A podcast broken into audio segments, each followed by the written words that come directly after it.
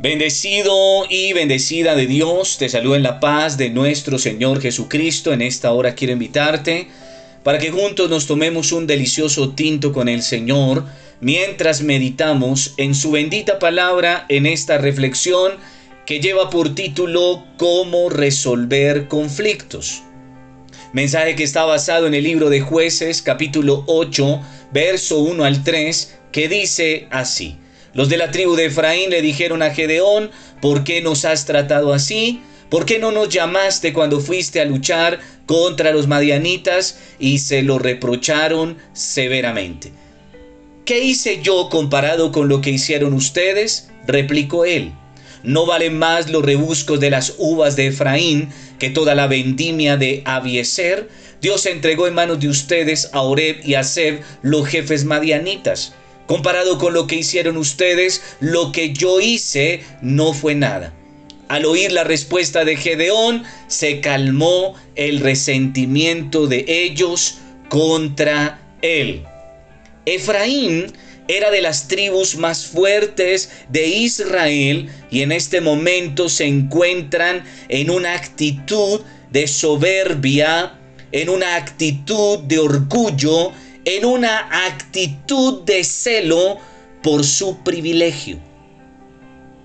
Una vez que Gedeón había logrado lo que ellos no pudieron o no se atrevieron a hacer, protestaron por no haber sido convocados a la lucha.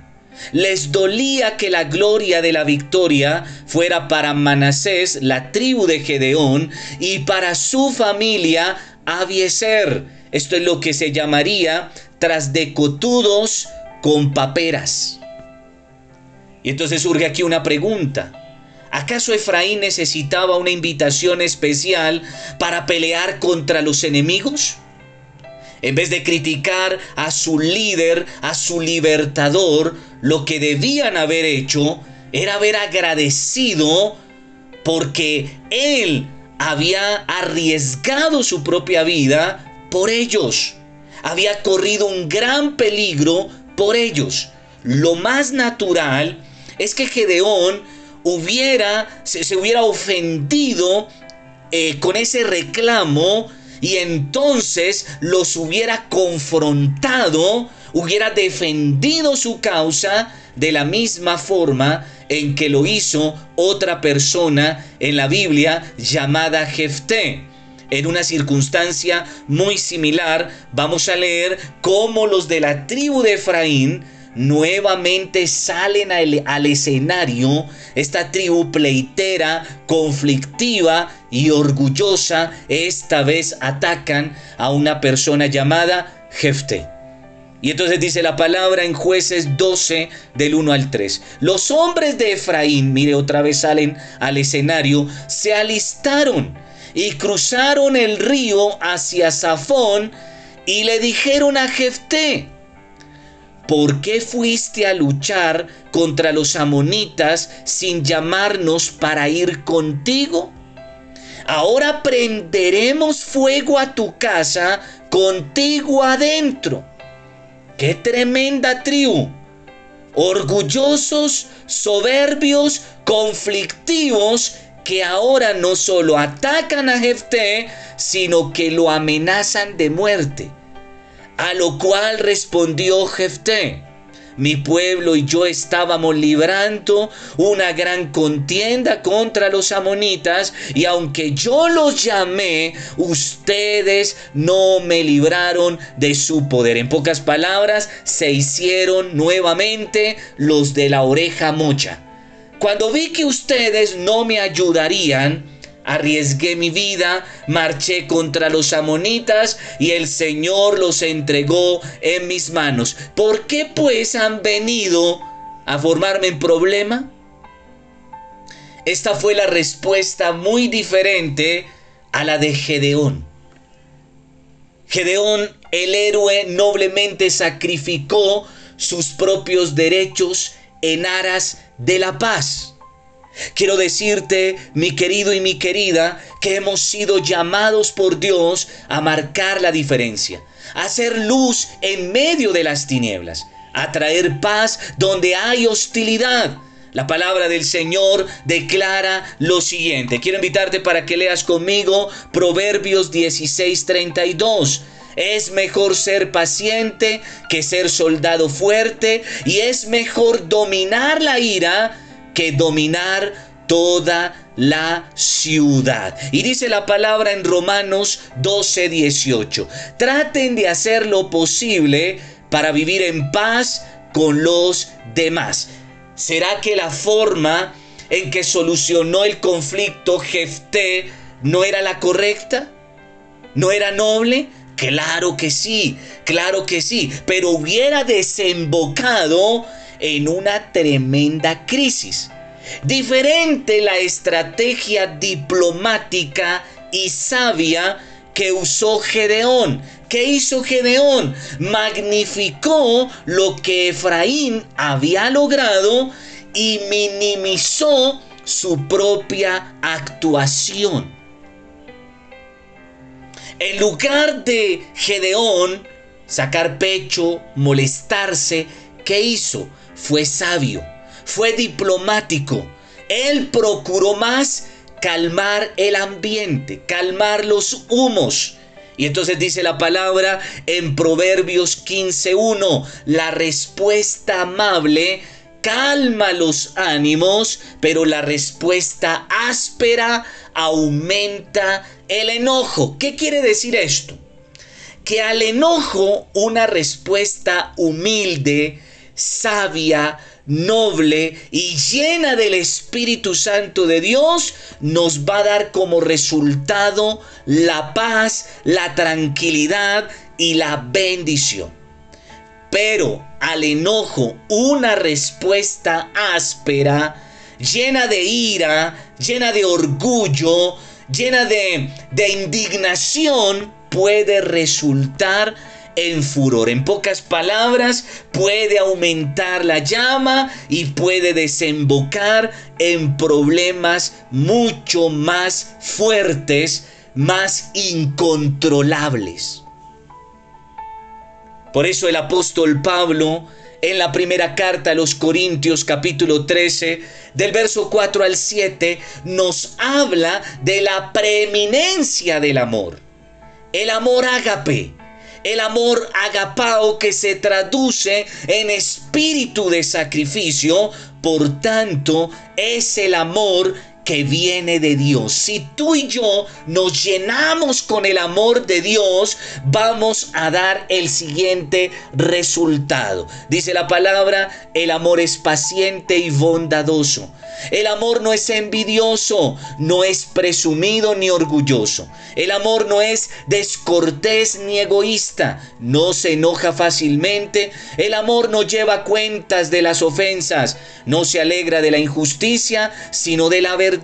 El amor acepta todo con paciencia, siempre confía, nunca pierde la esperanza, todo lo soporta. El amor de Dios, mis queridos, nunca deja de ser. Siempre ante una situación de conflicto tendremos dos maneras para actuar, para resolver el problema. O lo hacemos a la manera de Dios, a la manera de Cristo, caracterizado en estas virtudes del amor de Dios, o mi hermano, lo hacemos en nuestras fuerzas, en nuestra carnalidad, con el riesgo que lejos de dar una solución al problema, agrandemos más el problema, el conflicto. Y entonces dice la palabra de Dios en Gálatas capítulo 5, verso 19 al 23, haciendo un paralelo el apóstol entre el fruto de la carne, y todas sus características y el fruto del Espíritu Santo con sus nueve virtudes. Entonces, Gálatas 5, 19 al 21 declara, está muy claro que las cosas que hace nuestra naturaleza carnal son inmoralidad sexual, impureza, descontrol, idolatría, participar en brujería, odio, discordia, celos, ira, rivalidades, peleas, divisiones, envidias, borracheras, parrandas y otras cosas parecidas, ya les advertí contra eso y ahora les vuelvo a decir lo mismo. Que todos los que hacen eso no tendrán parte en el reino de Dios. ¿Cómo estaba actuando la tribu de Efraín contra Gedeón y contra Jefté? Estaban actuando en la carne. Mi hermano, para los conflictos y los problemas no tenemos que llamar a la gente. Ellos aparecen solitos. Nos llegan, mi hermano. Gente carnal dispuesta con todos sus pecados a dañarnos, a molestarnos, a provocarnos, que, que robarnos la paz de Cristo, la paz de Dios. Pero atención, mi hermano, mi hermana, porque tú y yo somos hijos de Dios. Por tanto, tenemos al Espíritu Santo en nuestras vidas y este nos da su fruto con sus, nuevas, con sus nueve virtudes. ¿Cuáles son esas nueve virtudes? Gálatas 5, 22 al 23 declara, en cambio, el Espíritu produce amor, alegría, paz, paciencia, amabilidad, bondad, fidelidad, humildad y dominio propio. No existe ninguna ley contra estas cosas. Entonces, mi hermano, ¿Cómo solucionar conflictos? Lo puedes hacer de dos maneras. A la manera de Cristo, a la manera de Dios, llenos de amor, llenos del Espíritu Santo, con sus nueve atributos, nueve virtudes, o lo puedes hacer en tus fuerzas, en tu carnalidad, igualándote al carnal, al pecador, al impío, y entonces convertirte en un necio igual al otro necio y agrandar el problema. No solucionarlo, agrandarlo. Pero el apóstol Pablo en Filipenses 2.3 nos da la clave para este asunto. No hagan nada por rivalidad ni orgullo, sean humildes y cada uno considere a los demás como más importante que sí mismo. Amén y amén. Quiero invitarte para que oremos y le demos gracias a Dios. Quiero decirte que lejos de quedar bien la tribu de Efraín, quedaron en vergüenza, quedaron mal. Pero la actitud de Gedeón lo llevó a ser un hombre de honra, un hombre a quien Dios exaltó, por lo tanto aparece en la galería de los hombres y mujeres, héroes y heroínas de la fe en Hebreos capítulo 11. Mi hermano, que a ti se te recuerde, porque eres un hombre, una mujer humilde, un hombre, una mujer llenos del amor, llenos del Espíritu Santo, que actúan diferente, que marcan la diferencia, que son punta de lanza siempre en un problema se va a requerir de dos. Para problemas, para peleas, se requieren de dos. Y siempre para resolver un conflicto, a la manera de Dios, tendrá que haber un líder. En escena tendrá que salir un líder, una persona espiritual, una persona madura, una persona llena de Dios que disipe el problema, que acabe el problema. Amado y soberano Dios, Padre Celestial. En el nombre de Jesucristo, Señor, te alabo y te bendigo en esta hora por esta palabra que tú traes primero a mi vida, a mi corazón. Señor, haznos punta de lanza. Haznos hombres y mujeres que marquemos la diferencia en cualquier entorno, en cualquier situación, por hostil que sea, por tinieblas que haya, nosotros seamos luz, nosotros seamos diferentes. Nosotros, Señor, podamos ser llenos de tu Espíritu Santo, llenos de tu amor, eh, de tu amor eh, grande, poderoso, que nunca se acaba, que nunca se extingue pero ese amor, Señor, que lleva a solucionar problemas, conflictos.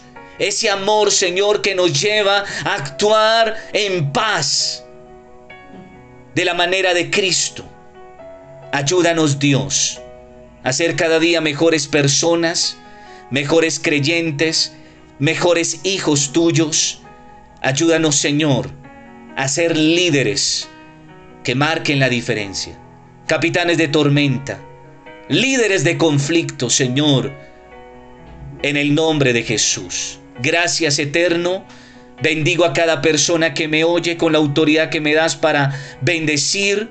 Te pido, Señor, haz un milagro en su vida, en aquello que lo necesita. Señor, que tu nombre sea glorificado en esa necesidad, en esa situación. Gracias Dios. Gracias mi Señor, en el nombre de Jesucristo. Amén.